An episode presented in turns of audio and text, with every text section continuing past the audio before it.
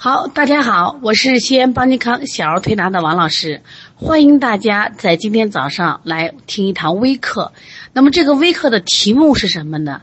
视力从一点二到零点四，十八岁就会发展成高度近视。这是我一个员工的孩子。那么这个孩子因为长期在奶奶带。所以说，没有想到两年的时间发生这么大的变化。此时此刻，他的母亲坐在我身边，他沮丧，他后悔，他现在积极投入治疗中。因为在两年前，其实我就给他说了，我说你的孩子当年只有七岁一点二，他将来一定会近视的。没想到这个预言竟然是在现实中遇见了。那么这个预见。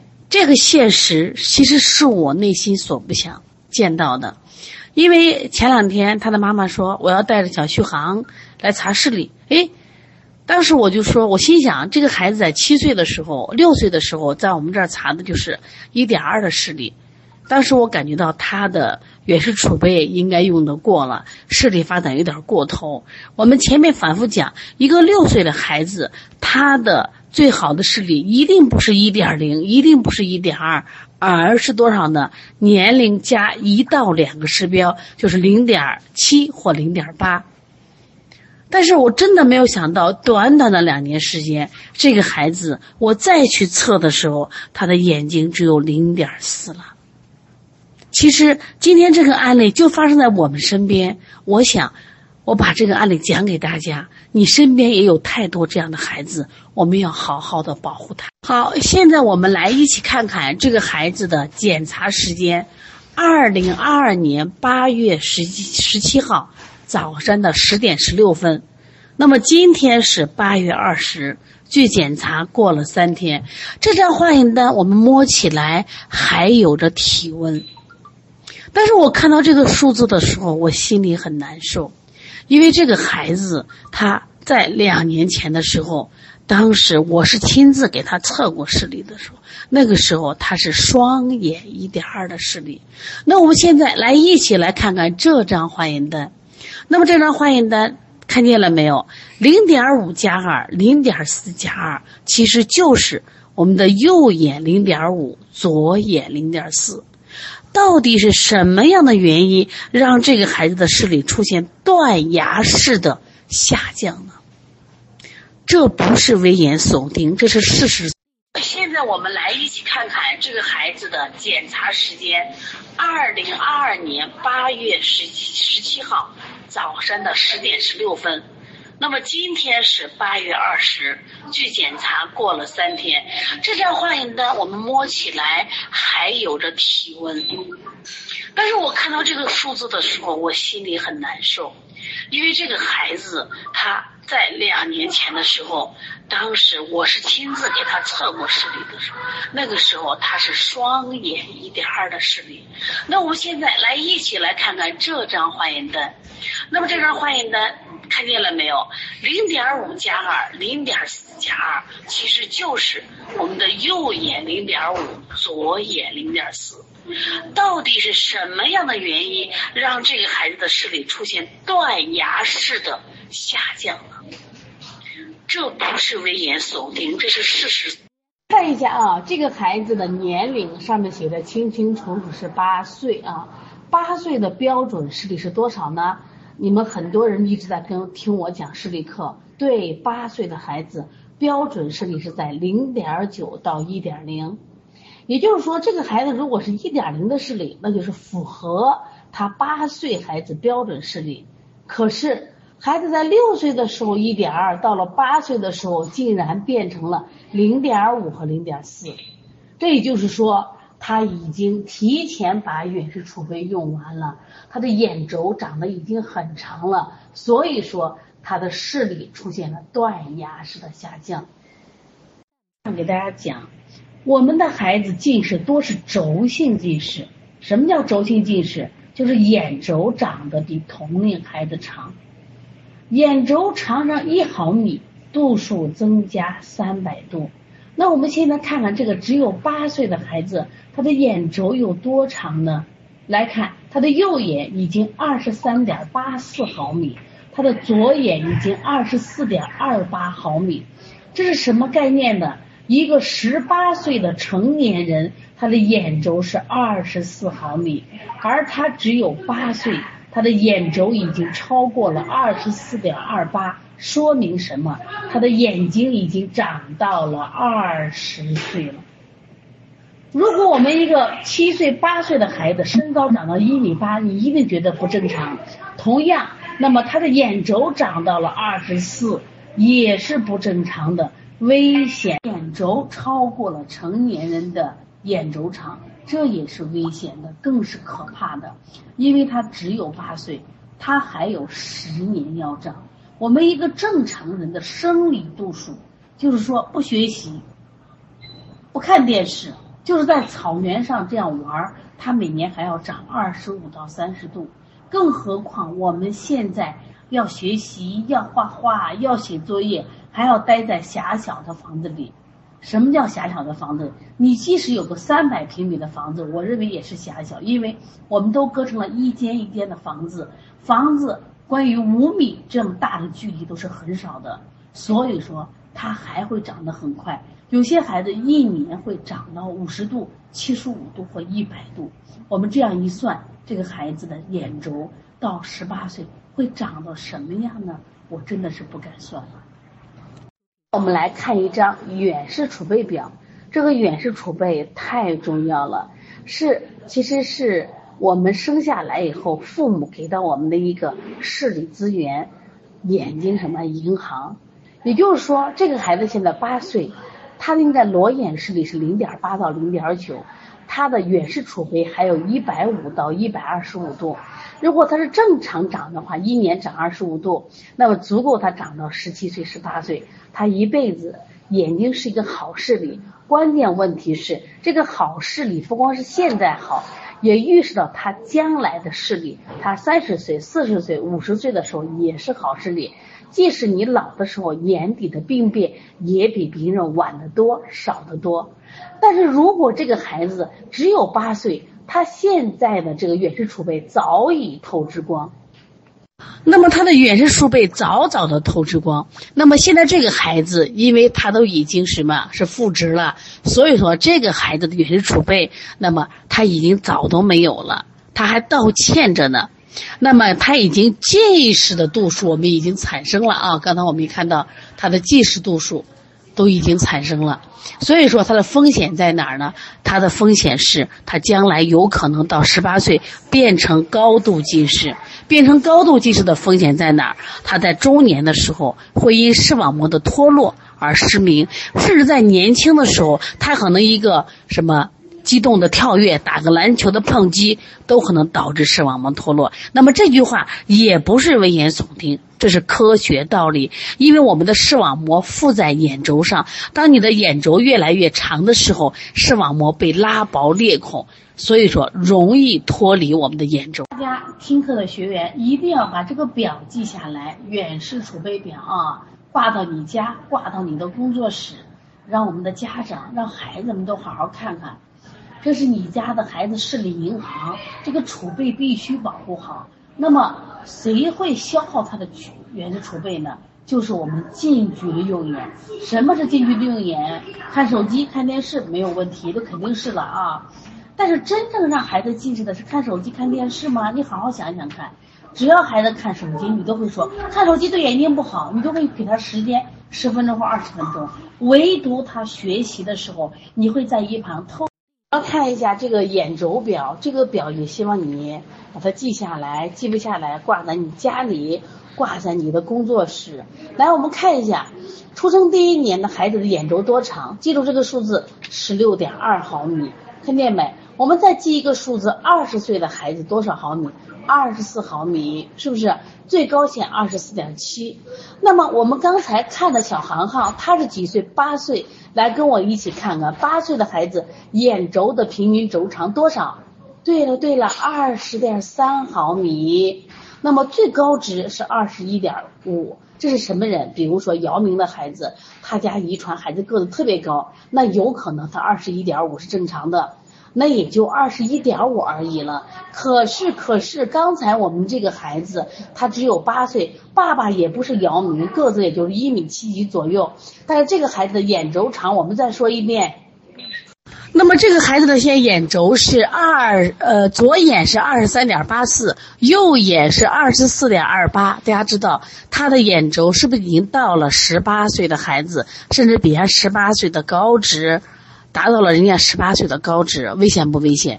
因为他只有八岁，他还有十年的成长，他还要长个儿。那我们每长十公分就要长一毫米的眼轴，所以这个孩子如果是不干预的情况下，每年如果是按五十度，他十年长五百度，那么这个孩子就六百多度。如果这个孩子不干预，他因为学习嘛，他要长得更快，他长到一百度，那么他的危险就变成了一千度。可怕不可怕？非常可怕。所以说，近视的预防重要不重要？太重要了。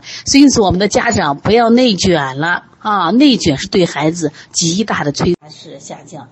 当时其实我给他妈说了没有？他妈也说了。但是因为你有一点二的视力，所以他都不太重视，而且他本身没有带孩子，都是爷爷奶奶带孩子的。其实我想告诉大家，这是我们身边的一个案例。那我现在这个妈妈就坐在我身边给他讲课。他这时候心情特别特别的复杂。那刚才我把他儿子也教育了一番。那这个，其实这个事实，我想我们很多家长都是不认可的，都觉得呀，近视了无所谓，戴个眼镜。其实现在已经不是说戴个眼镜能解决的问题，因为这么小的年龄，他是高度近视，高度近视的风险就会眼底各种病变，会导致失明。你们谁愿意自己的孩子失明呢？这堂课就像我们交警给大家上的一堂课一样。比如说，有个人喝酒闯红灯，他可以撞的什么车祸现场，是不是？车毁了，人亡了。其实我们今天讲这个课就是这样的道理呀。你看起来没有车毁人亡的惨烈这个这个局面场面，但实际上对孩子的人生的影响一定是这样子的。你想等到他四十岁的时候，这四十岁视力是高发，他正好上有老下有小，在社会上有一定的社会地位，因为他眼睛的问题，他一切都失去了。其实我们有一个学员，他就来自于湖南，他原来是一个医院的大夫，后来也是因为眼睛失明，后来失去了这份工作。再后来，他真的我觉得说一个属于一个内心特别乐观的人，他开始学习小儿推拿。用小孩推拿改变人生，但他比别人难呀，因为他中年才开始。我希望这堂课就像我们交警给大家上的一堂课一样。比如说，有个人喝酒闯红灯，他可以撞的什么车祸现场，是不是？车毁了，人亡了。其实我们今天讲这个课就是这样的道理呀。你看起来没有车毁人亡的惨烈这个这个局面场面，但实际上。对孩子的人生的影响一定是这样子的。你想等到他四十岁的时候，这四十岁失明是高发，他正好上有老下有小，在社会上有一定的社会地位，因为他眼睛的问题，他一切都失去了。其实我们有一个学员，他就来自于湖南，他原来是一个医院的大夫，后来也是因为眼睛失明，后来失去了这个工作。再后来，他真的我觉得说一个属于一个内心特别乐观的人。他开始学习小儿推拿，用小儿推拿改变人生，但他比别人难呀，因为他中年才开始。好，我给家长发了一个表啊，你们把这个表看看。假设一个孩子九岁近视，那么如果我们保护好的正常情况下，一年增加二十五度，那未来是个什么结果呢？如果每年增加五十度，如果每年增加七十五度，如果每年增加一百度。你不要说增加一百都不可能。我接到一个客户，这个妈妈特别细心，把每一次检查表都都收藏的非常好。她说我去年给她配了眼镜，今年怎么眼睛度数又小了，看不见了。结果她把两张表发过来，我说你看一下，两张眼轴在一年内增长了零点四二个毫米，零点四二毫米，我按一毫米三百度的推算方法给她推算，她一年就长了一百二十六度。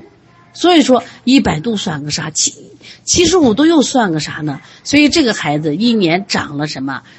一百二十六度。所以你敢推算吗？那我们刚才看的这个八岁的孩子，他的视力其实已经到了什么程度？他的左眼是七十五度，而右眼已经达到了一百七十五度。那么我们说，如果这样推算下来，这个孩子经过十年，每年一百度的话，大家算他是不是达到了一千一百七十五度呢？其实这个算法还是非常保守的，因为我们有小升初，我们还有初升高中，还有考大学，可怕不可怕？所以说。保护视力从什么时候开始？从幼儿园开始，从他的零到三岁开始，因为零到三岁也是我们眼轴自然增长最快的时候。如果我们过度的开发早教，会让他的眼轴迅速飞涨，会让他的远视储备透支。本来幼儿园是玩的时间，可是我们家长和学校就开始内卷，各种补课就上来了。说因此在四到六岁的时候，因此在四到六岁的时候，又是一个眼轴生长的高发区。然后，另外我们初中学习压力大，用眼明显增多，近视度数增长更快。高中那不用说了，是高压状态下度数增长更快。所以说，这个孩子我都不敢给他推算，呀，未来这个孩子达到一千二或者一千三。曾经我们接过一个北京中医药大学本硕连读的孩子。多么优秀的孩子，本硕连读，竟然考到了北京中医药大学。哎呀，我从内心我都特别喜欢这个孩子。